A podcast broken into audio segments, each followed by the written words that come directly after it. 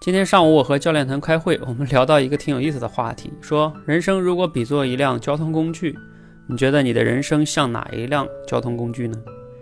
我们发现啊，很多人的人生其实像在坐公交车，因为呢，司机并不是自己，然后呢，每一站的站点和路线都是固定好的。哎，我们在哪一站跟着大家上车，到哪一站了啊，下车。你看看是不是这样的？比如说我们多少岁考大学？然后结婚、生孩子等等等等，好像人生都是这么固定安排好的。然后等到某一站，最终比如说八十岁，彻底的到站了。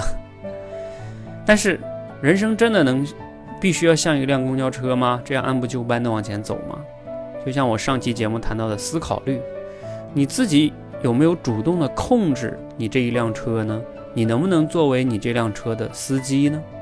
这个啊是非常重要的。就像我们开一辆私家车，我们可以自己去导航，自己去选择我们的目的地，包括我们出去自驾游，是吧？或者你说我不想人生走得这么匆忙，我就去徒步，这也是你自己人生的一个司机。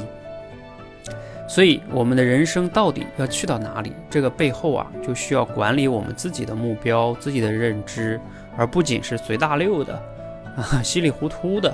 像坐公交车一样是吧？上车下车，上车下车，方向、速度，哪一站停，完全自己不能控制。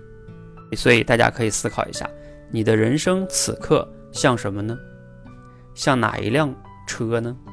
好，欢迎大家可以留言分享哈，希望呢对你有所启发，谢谢。